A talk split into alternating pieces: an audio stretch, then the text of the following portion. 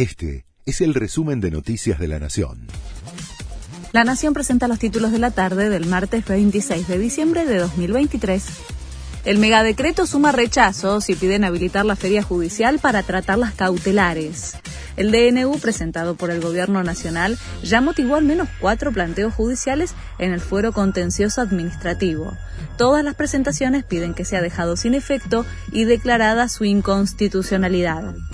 ATE le responde al gobierno tras el decreto que le da de baja 7.000 contratos de empleados públicos.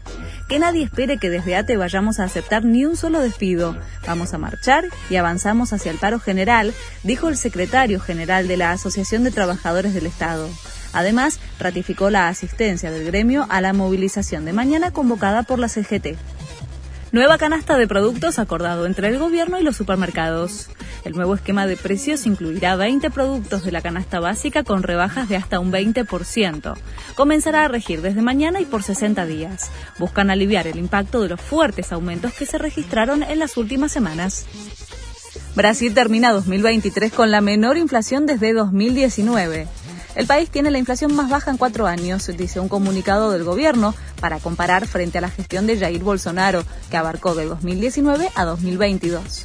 El mercado proyecta una desaceleración a 4,46% para el total de este año y del 3,91% para el 2024. Boca ya tiene técnico. Diego Martínez es el nuevo entrenador de los Eneises.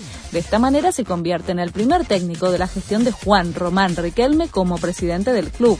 Llega para suceder a Jorge Almirón y después de rescindir con Huracán. Su contrato sería por un año y medio. Este fue el resumen de Noticias de la Nación.